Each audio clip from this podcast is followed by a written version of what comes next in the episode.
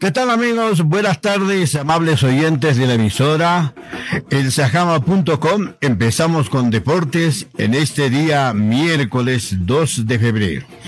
Usted está escuchando la emisora elsajama.com desde la ciudad de Oruro, Estado Plurinacional de Bolivia.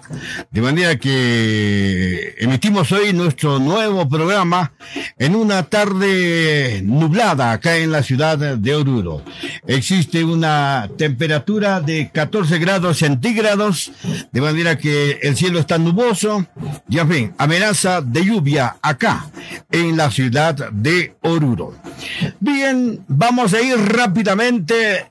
Acaba de concluir la cuarta fecha del Campeonato Sudamericano, la Copa eh, América de Fútbol de Salón allá en el Paraguay. Prácticamente la victoria del equipo argentino frente a la representación de Venezuela por tres tantos contra uno le dio el pase prácticamente para la próxima instancia. Ha terminado el partido. Lateral para Argentina, va a ganar Argentina, seis segundos finales. Últimos minutos, segundos prácticamente del partido que jugaron allá en la, en la Argentina eh, perdón, en el Paraguay fue el partido que se jugó y prácticamente se logró esa gran victoria. Pero en esta fecha 4, en la fecha 4 de la Copa América de Fútbol de Salón, decirles de que Hubieron cuatro partidos que se han disputado, amables oyentes. En el primer encuentro de la tarde, el equipo de Uruguay logró prácticamente acercarse a su clasificación en el Grupo A, derrotando a Chile por la cuenta de dos tantos contra cero. Reiteramos, Uruguay 2, Chile 0, resultado final. En el segundo partido de la tarde, el equipo de Paraguay goleó al Perú por la cuenta de cinco tantos contra uno y prácticamente es el primero del grupo A, donde también está el equipo boliviano y argentino. Paraguay 5, Perú 1, resultado del segundo encuentro. En el tercer partido de la jornada, amables oyentes, el plantel del Brasil derrotó a Colombia por la cuenta de tres tantos contra cero. Brasil 3, Colombia 0. Y hace pocos minutos concluyó el partido entre Argentina 3, Venezuela 0. Resultados que corresponden a la cuarta fecha de esta competición y que prácticamente ya está llegando a su final. Está llegando a su final con resultados interesantes porque eh, eh, prácticamente aquí ya se va a ir aclarando el panorama. Hay que reconocer que en el grupo donde se encuentra el equipo boliviano eh, ya estarían clasificados. Hasta ahora los clasificados son en el grupo B Paraguay y Argentina. quedaron en el camino Bolivia, Venezuela Y en el grupo A, Brasil es el primer clasificado, esperando que pueda pasar el día de mañana con Uruguay, porque Uruguay juega eh, con Brasil ese último partido que no va a tener mucha relevancia, tomando en cuenta de que Uruguay tiene mejor cantidad de goles que el segundo, que en este caso sería la representación del Ecuador. En consecuencia, así está este campeonato de la Copa América de Fútbol de Salón, que se desarrolla allá en el Paraguay, eh, Paraguay, sí, Asunción del Paraguay.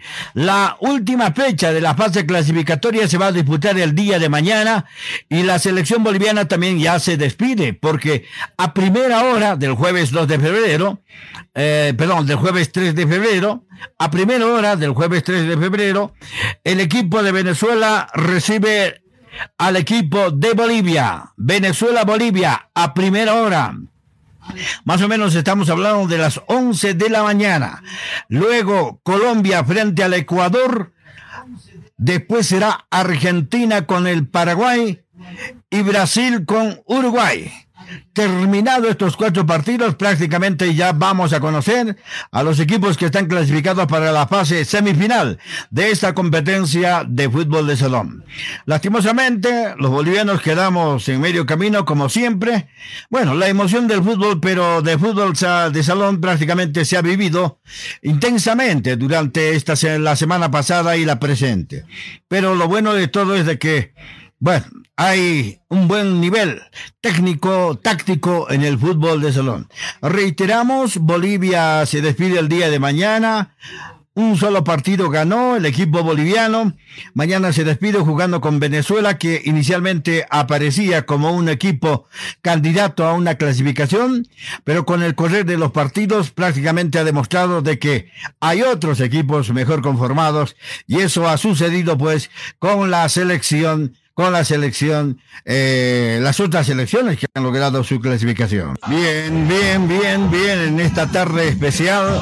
Son las seis de la tarde con 13 minutos en la ciudad de Oruro, Estado Plurinacional de Bolivia. Estamos transmitiendo cita con el deporte a través de la emisora elsajama.com tocamos otros temas, otros temas que son importantes en el ámbito deportivo local, nacional. Acabamos ya con lo que fue el de los partidos del Campeonato Sudamericano. Hace pocos minutos, amables oyentes, hace pocos minutos ha concluido una reunión que se ha mantenido durante la, las primeras horas. A ver, eh, recuperamos. Sí, a ver. Sí, esta mañana se ha instalado la primera sesión del Comité Ejecutivo de la Federación Boliviana de Fútbol. Es la primera reunión que ha sostenido el señor Ángel Fernando Costa Sarmiento, presidente de la Federación, conjuntamente los nuevos componentes de su Comité Ejecutivo.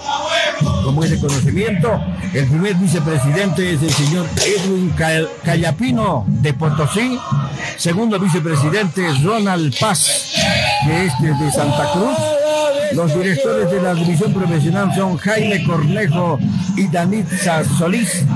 Directores de la división aficionados Víctor Hugo Mancilla y Roberto Sandoval. Además del director ejecutivo, el doctor Gastón Uribe. Dice, según el informe que hemos conocido, dice que han tratado temas del fútbol boliviano con el principal objetivo de empezar a concretar y consolidar estrategias para fortalecer y brindar el crecimiento y desarrollo de nuestro balompié. Eso es lo que dice la información. Pero lo cierto es de que cuando se se lo eligió al señor Ángel Fernando Costa, él tenía un plan de trabajo.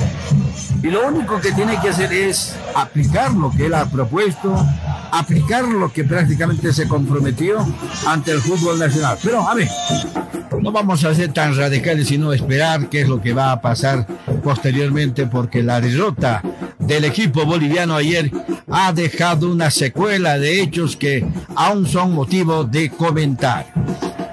Hace pocos minutos ha terminado la reunión de este primer comité ejecutivo y lógicamente la prensa le preguntó qué va a pasar con el técnico Farías, cómo van a tratar el caso del técnico eh, profesor Farías.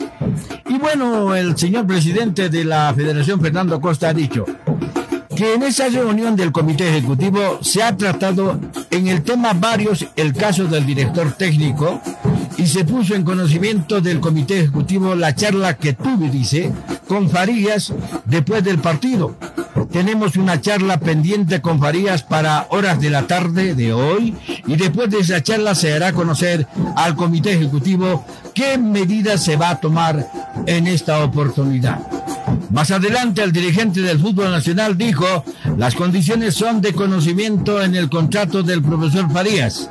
Hay condiciones económicas que hay que evaluar y que seguramente tomará parte de la charla que vamos a tener con él y escuchar también lo que él nos diga, dijo Fernando Costa, presidente de la Federación Boliviana de Fútbol. De manera que seguramente van a tratar el caso porque aunque no sé si dinero existirá en la federación, pero lo cierto es que solamente resta dos fechas más que se van a cumplir en el mes de marzo, con lo que prácticamente termina pues el andamiaje, termina el sufrimiento del fútbol boliviano y habrá que esperar la próxima eliminatoria para actuar en otro país eh, de aquí a, dos años.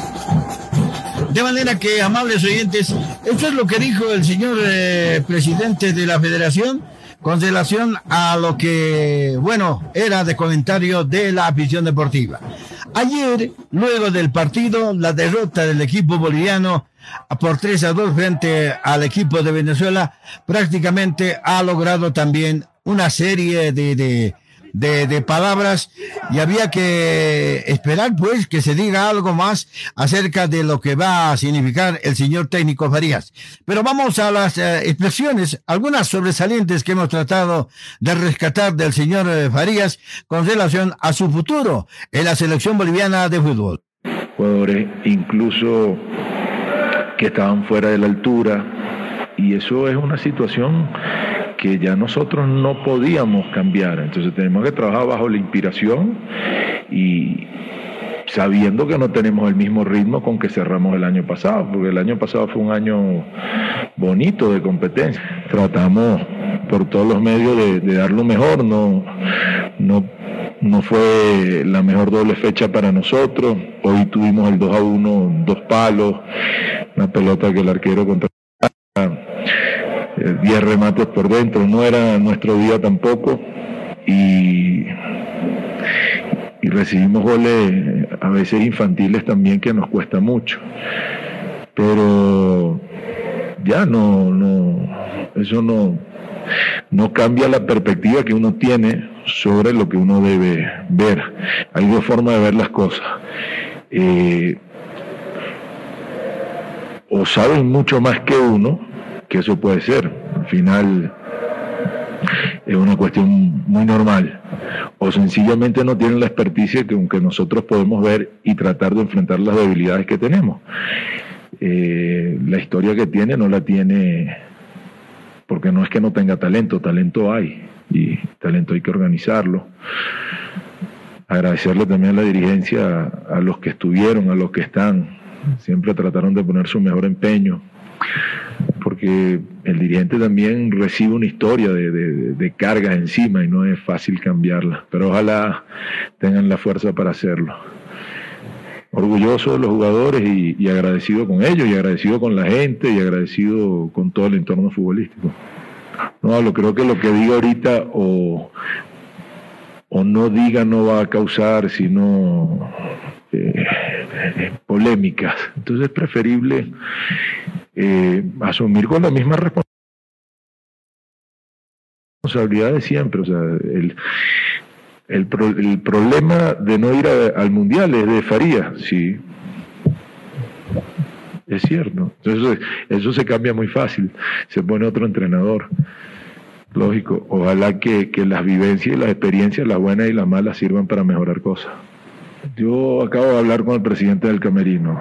Le digo, mire, eh, yo no, como se lo he dicho meses anteriores, pasa que estas son cosas que no se hablan en, público. No tengo, y conmigo no se haga problema, no va a tener ningún tipo de problema. Ahora, eh, antes del partido de Perú, yo dije las dificultades que íbamos a tener para esta fecha. En marzo es diferente, obvio, porque ya empieza el ritmo de competencia y lo más fácil era haberme ido. Y, además sucedieron cosas como para que me fuera. Sin embargo, el compromiso con, los jugadores, el compromiso con la gente que, trabaja acá, las palabras que, que me dijo el presidente en aquel momento, entonces no soy vivir, pero tampoco soy un hombre de ponerme eh, con piedra tranca. Yo seguiré soñando y seguiré trabajando para crecer, porque es para lo que trabajo todos los días. Y, voy a seguir soñando con cosas grandes, muy grandes, que, que se me pueda después recriminar, pero soy una persona así, soy feliz de esa manera. Ahorita tengo el fuego. Bien, las palabras entonces del señor César eh, Farías, ayer al término del partido, y prácticamente, bueno, se quedó todo en eso, en eso simplemente y habrá que ver qué es lo que va a pasar ahora, eh, eh, porque eh, según el señor, el presidente de la federación, ustedes les ha dado a conocer su declaración, dice que esta tarde ha, hablado, seguramente a esta altura de la tarde ya ha dialogado y seguramente tendremos alguna novedad en las próximas horas. Pero Farías lo dijo claramente. El tema de Bolivia y el fútbol se soluciona cambiando al entrenador. ¿Qué significa esa palabra? que prácticamente él está dispuesto a irse, no se agarra del cargo y bueno, acá está todo ya definido. Depende de los dirigentes de la federación que tomen una determinación. Por cuanto en el mes de marzo se va a cumplir la última fecha de la eliminatoria quizá pretendan, digamos, ahorrar algo de dinero del eh, mes de febrero, porque estamos en mar, ya no falta mucho. Ya en fin, pero dejemos que hagan los eh, muchachos del fútbol, los dirigentes del fútbol su, su labor y de esta manera también podamos conocer más detalles. Entonces, así está la situación en el fútbol boliviano. Esta tarde es muy posible que se conozca alguna decisión. ¿Se va Farías? ¿Se queda Farías hasta el final? ¿Qué dice el comité ejecutivo? ¿Cómo va a empezar la campaña para el próximo mundial? Porque esto ya ha terminado prácticamente para nosotros. De manera que todos estos detalles seguramente los vamos a ir conociendo.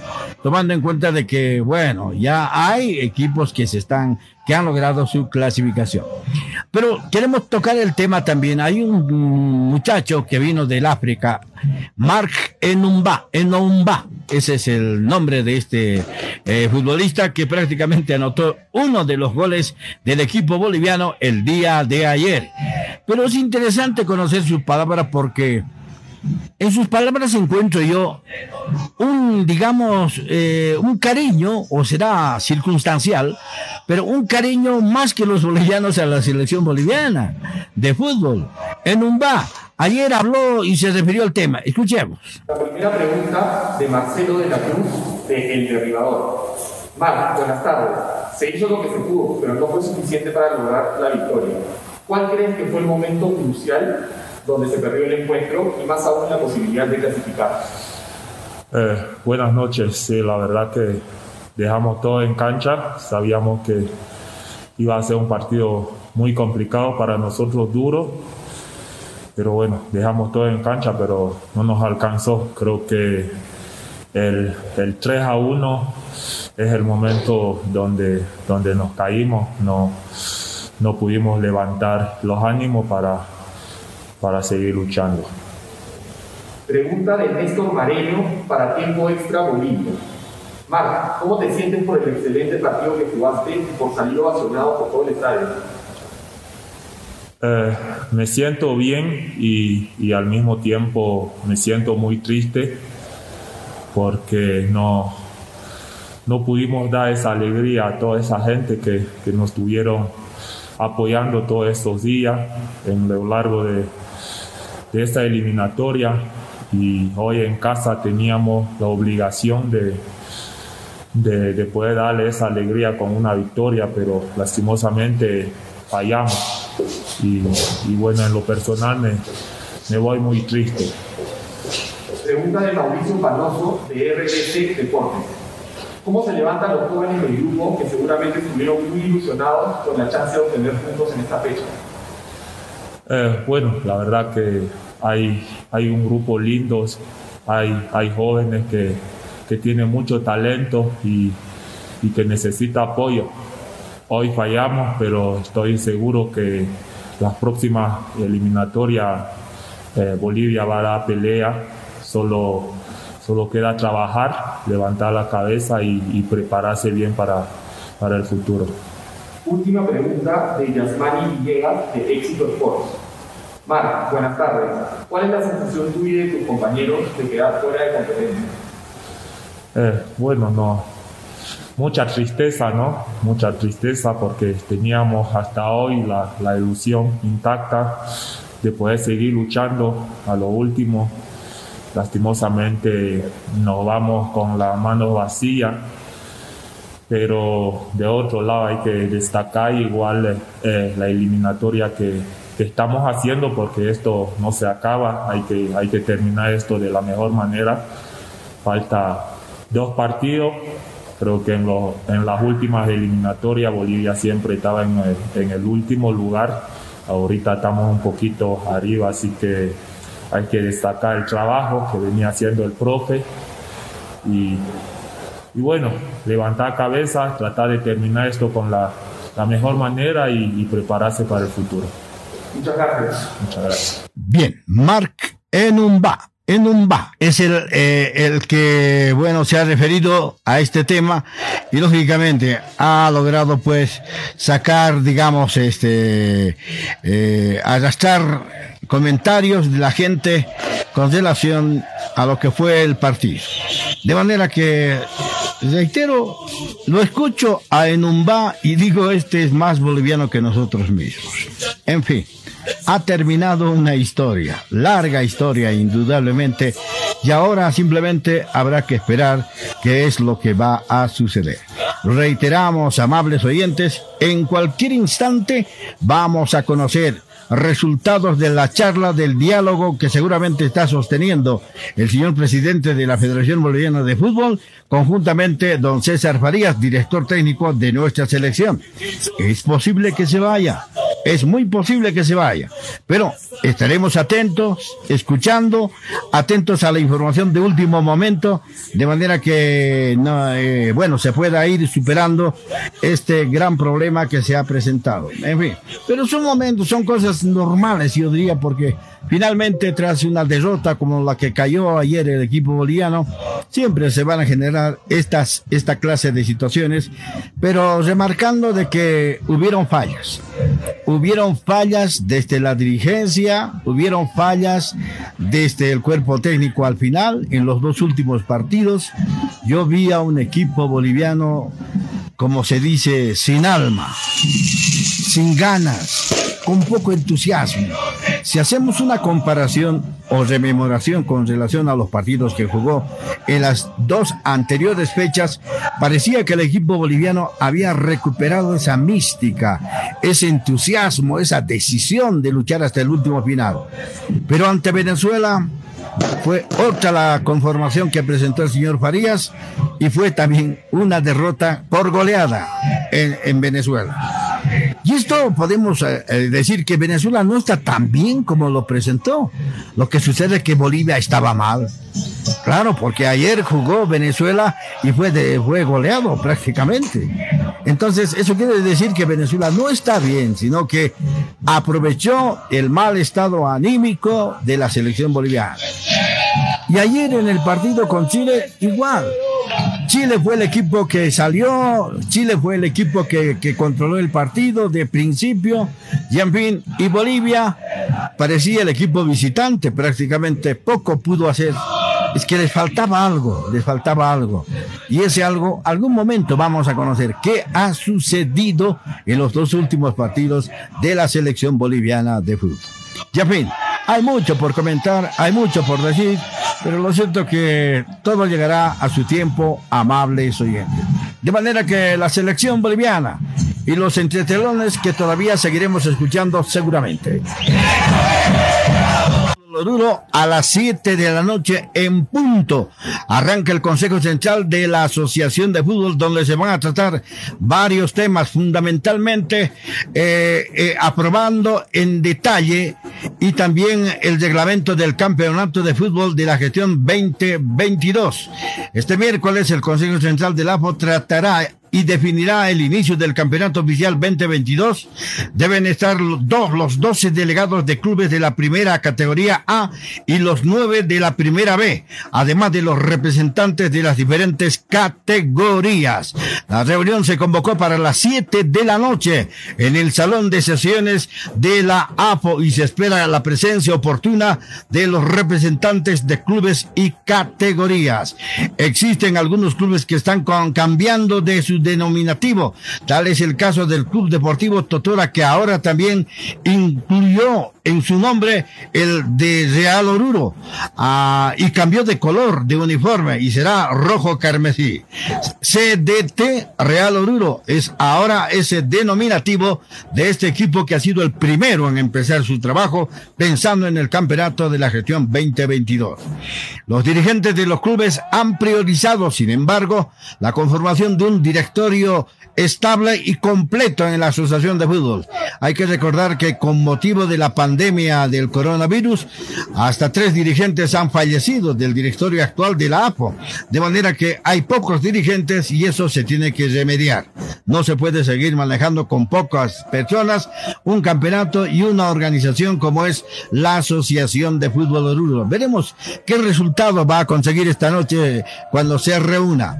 Para conocimiento de los aficionados de la visión deportiva les hacemos conocer que en la categoría primera A, en la Asociación de Fútbol Oruro, están los equipos de Oruro Royal Club, Club Ingenieros, Club San José, Club San Isidro, Club Deportivo Totora Real Oruro, Gualberto Villarruel, Deportivo Escara, el Deportivo Cala, también aparece el Club Deportivo Surcar, el Club Deportivo Chalón y el Club Apis, además del Club Empresa Minera Guanuni que el pasado, eh, la semana pasada estaba de aniversario. Ahora, en la categoría Primera B, amables oyentes, solamente hay nueve equipos que están habilitados para esta competición.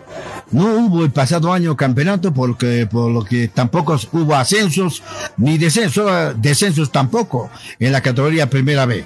Por ello son nueve los clubes que están en competencia y que también están en la obligación de empezar con su campeonato en esta gestión.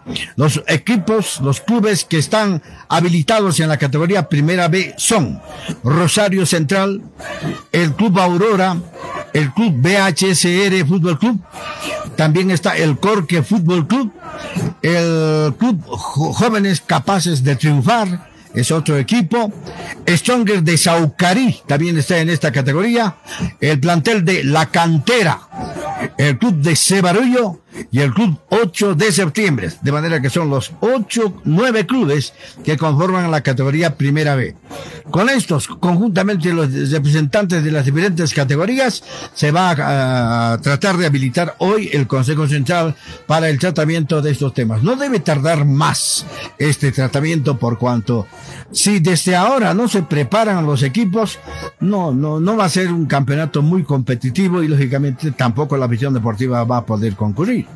Por ello es que insistimos de que hoy se debe terminar de aprobar la convocatoria en detalle y finalmente tratar el reglamento de campeonato de manera que en el próximo mes de marzo dice que será el 6, cuando se inaugure el campeonato de la gestión 2022.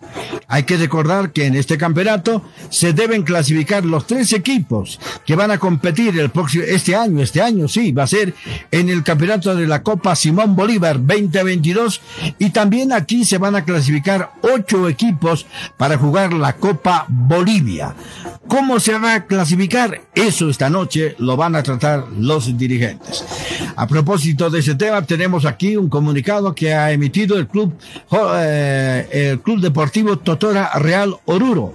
Por segundo día consecutivo, el día de mañana, jueves 3 de febrero, el cuerpo técnico del club deportivo Totora y Real Oruro, a cargo del entrenador Domingo Sánchez, continuará probando a jóvenes futbolistas de Oruro para su primer equipo que se alista para competir en el torneo oficial de la Asociación de Fútbol de nuestra capital.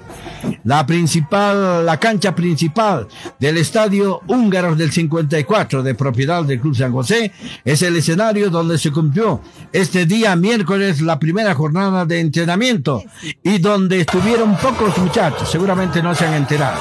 De manera que estos tienen que mañana, jueves y el viernes se va a continuar observando a los jugadores, a quienes tienen aptitudes para invitarlos a incorporarse a Club Real Oruro. Los entrenamientos se cumplen entonces en la cancha húngaros del 55 de 9 a 12 del mediodía, 9 de la mañana a 12 del mediodía.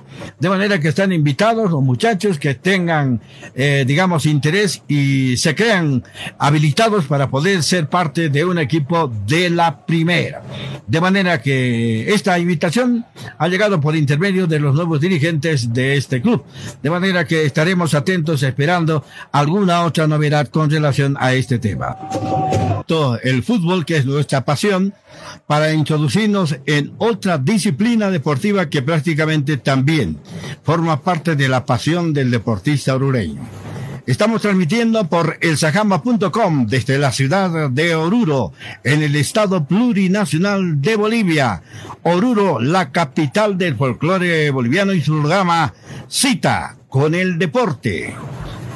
Para el día, para el fin de semana, estamos hablando el sábado 5 y domingo 6 de febrero, la Asociación Departamental de Automovilismo ha programado la novena competencia de automovilismo que cerrará el calendario de la gestión 2021.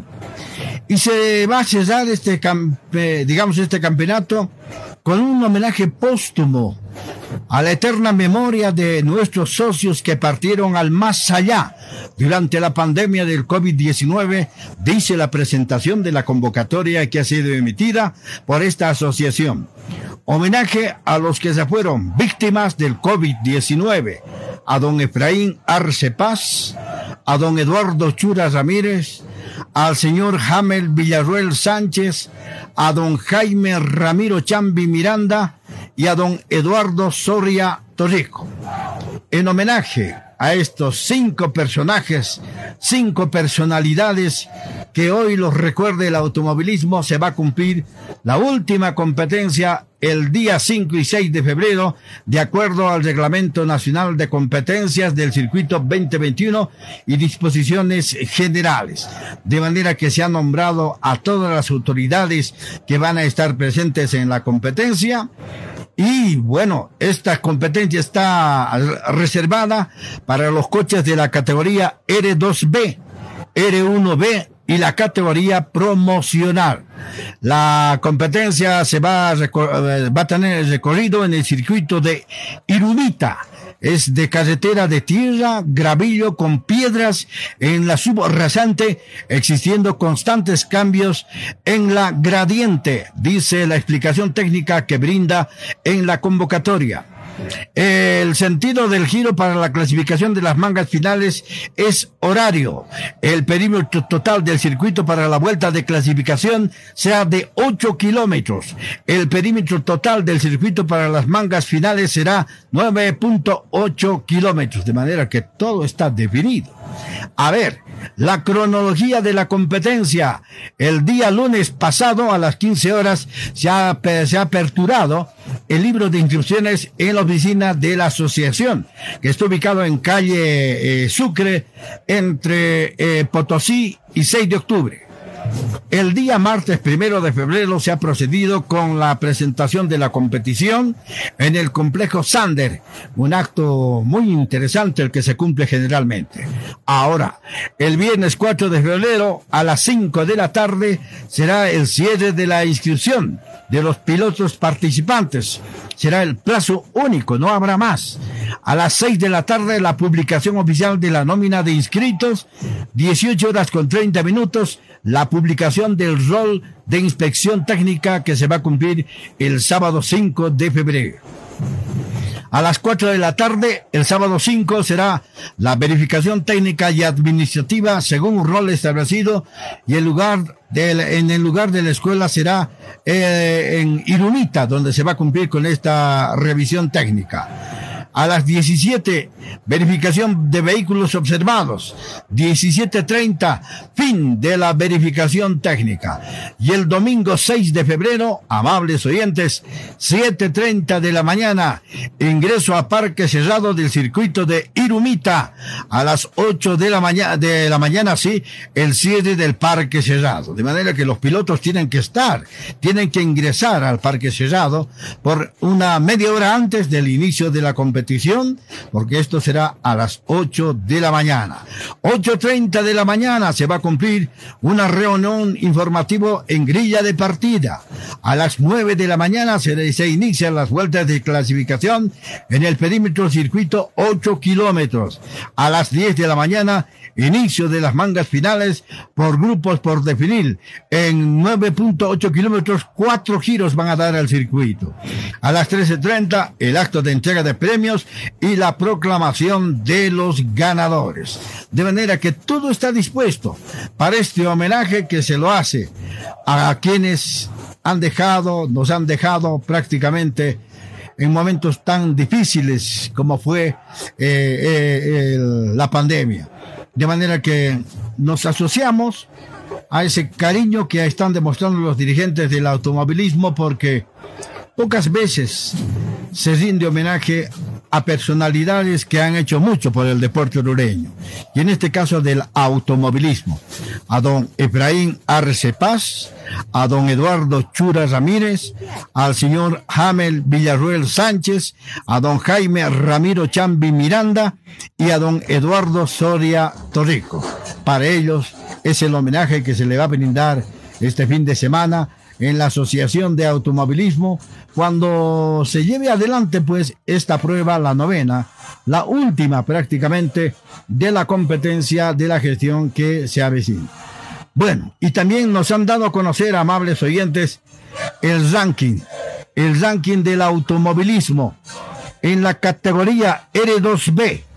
El, lin- el líder de la competencia tras cumplirse ocho pruebas es el conductor de la máquina 531, Ademar Vilcarani. Ah, Ademar Vilcarani, el alcalde. Va, va a ser navegante en esta oportunidad y su... eh, bueno, el navegante sí, él y el piloto es Jairo Chura Ja- Jarjuri. De manera, Jairo Chura será como navegante, tendrá como navegante al alcalde Ademar Vilcarani conduciendo la máquina 531 en la categoría R2B. Este Jairo Chura es el líder de la competencia con un total de 78 puntos. Reiteramos, en las ocho competencias ha logrado acumular 78 puntos este Jairo Chura y es el líder de la competencia. Segundo es Eduard Álvarez, máquina que conduce, que conducirá en esta oportunidad, está consignada con el número 522. Eduardo Álvarez, máquina 522, tiene un total de 75 puntos, apenas tres puntos de diferencia. El tercer lugar será, está compartiendo el segundo lugar también este, este eh, Álvarez con José, con, con José Vidal eh, Blas. José Vidal Blas también tiene 75 puntos. De manera que, bueno, los dos está- comparten ese segundo puesto con esta cantidad de puntos. Tercer lugar para, eh, mm, tenemos acá al tercer lugar, está consignado Richard Álvarez, que tiene un total, a ver, vamos a revisar, Richard Álvarez tiene 68 puntos, de manera que ocupa el tercer lugar. El cuarto lugar para el piloto Johnny Mamani, conductor de la máquina 503. Retiramos en la categoría R2B. Tiene 60 y 53 puntos en el ranking departamental. De manera que esos son los principales ranqueados para la competencia del día domingo.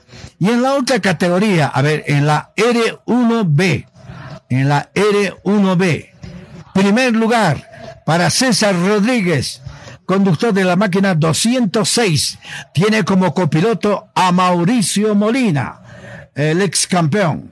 De manera con don César Rodríguez tiene un total de 79 puntos, seguido de William Estrada, máquina 232. William Estrada tiene 70 puntos en el ranking departamental. Tercer lugar, lo ubicamos acá al señor Oscar Chambi, conductor de la máquina 230. Él tiene un total de 42 puntos, gran diferencia indudablemente.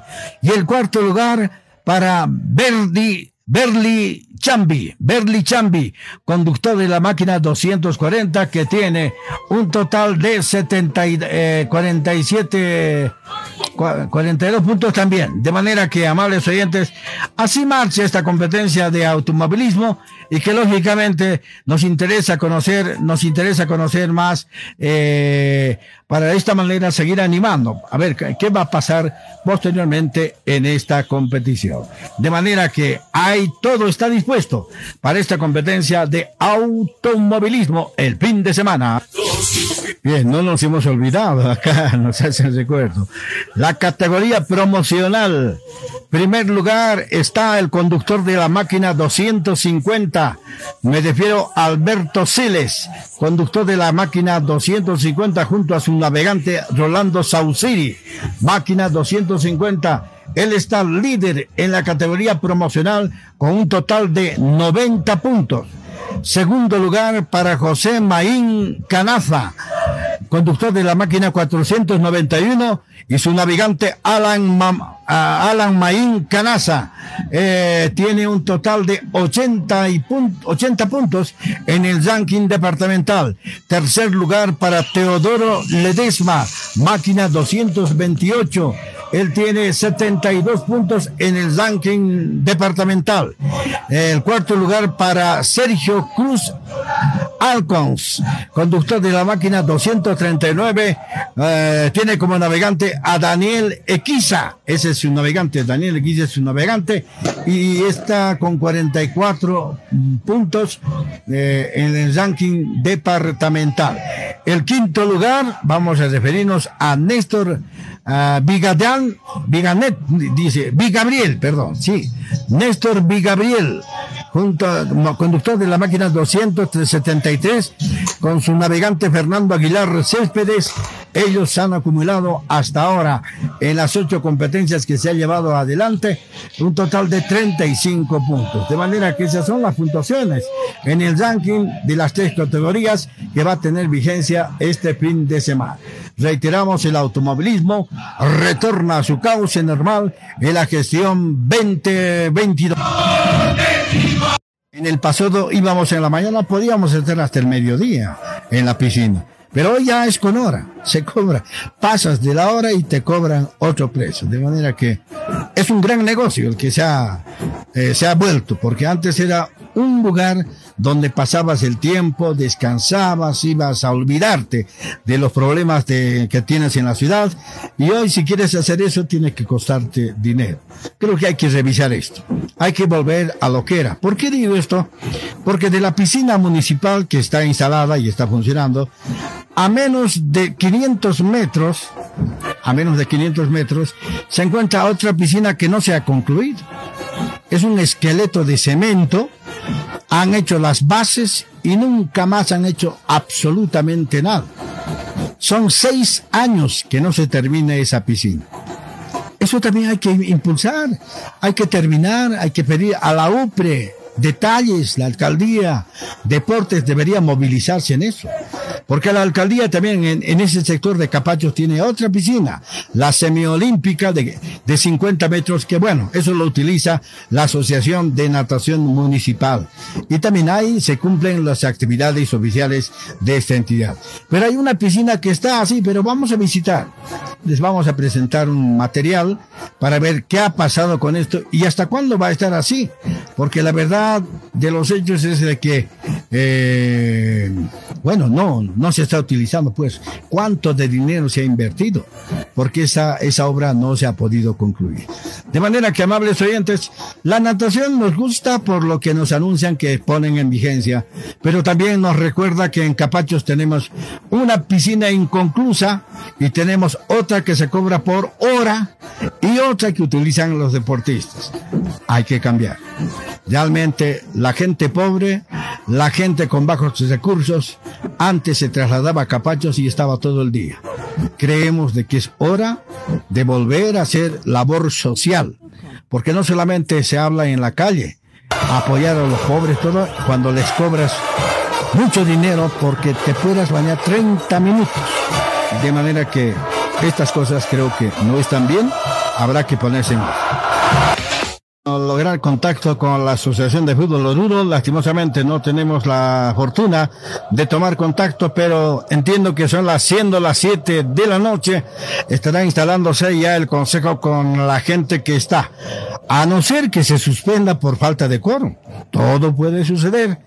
Pero el fútbol orureño así no puede seguir caminando porque si haces un análisis, hacemos un análisis de lo que fue hasta ahora este año y el pasado año, la AFO no se reunió porque siempre faltaron los delegados. Ahora la excusa puede ser que la pandemia del COVID, Pero señores, en todas partes se están trabajando menos en Oruro. Creo que aquí somos muy pequeñas, como se dice, pero lo cierto es que la AFO debería ser la primera en motorizar las actividades deportivas en Oruro, pero vemos que no es así. Pero esperaremos. Recién son las 7 de la noche en punto, eh, en la ciudad de Oruro. Eh, es posible que entre 7 y 5 o 10, no sé, dependerá de la voluntad de los dirigentes para habilitar esta reunión, que es muy importante. De todas maneras, en cualquier instante nosotros les vamos a hacer conocer qué está pasando pues en la asociación. De manera que es importante esto. Y para despedirme, yo quiero ir con un tema musical que de alguna manera me va a relajar los ánimos, la bronca que uno tiene por todo lo que pasa. ¿Te acuerdas en, en, esas épocas allá por el 80, 60, no, yo creo que ha sido el 80, 90, hubo grupos juveniles que prácticamente nos alegraban pues el, el, día, la noche, la mañana y quizás las amanecidas también, con temas musicales muy propios y que lógicamente nos ha dejado grandes recuerdos. La Joven Guardia, grupo argentino, da por concluido nuestra programación.